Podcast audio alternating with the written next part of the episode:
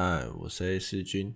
今天我不在迷途猫想在，这是一期短聊节目，宗旨是能够撑过三分钟。因为我是个不太会聊天的人，所以希望自己可以一次讲干话，讲三十分钟。如果苹果是最会卖手机和汽水的水果的话，那么。纽西兰奇异果大概就是最会行销自己的水果了吧，而且他们超自恋，超喜欢拍广告的。起码自我有印象以来，在台湾以水果为主体的广告，也就只有纽西兰奇异果了。可想他不是想攻占演艺圈，就是很有钱。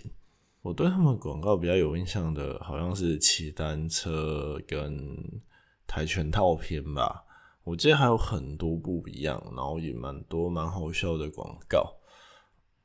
而我比较有印象的，大概是国中还是高中时期的起来片吧。也是因为他们改编了这首歌，所以我才知道四分卫是谁。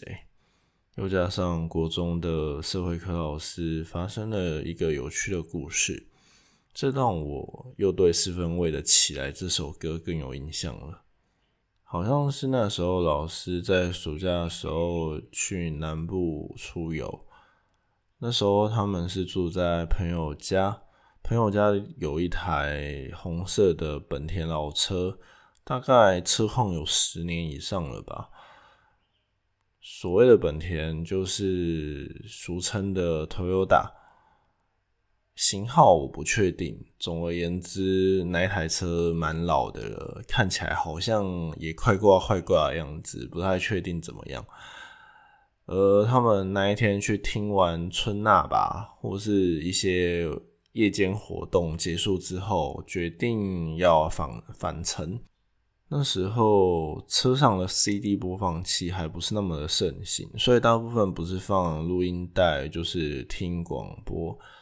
而这台车是朋友跟他家人借的，理所当然里面也不会有比较新的或是年轻人爱听的音乐，所以他们选择了听中广音乐台，一边听广播里面的串流音乐，一边继续开着车。只是他们越发前进，就越觉得不对劲，因为他们从灯火通明的大路一直开，不知道怎么的，突然开到非常昏暗的乡间小路去了。此时他们因为没有 GPS 定位，所以决定还是绕回原路去吧。正当他们回转的时候，发现车头灯正照着一座墓园。此时四分位的起来，响起了副歌。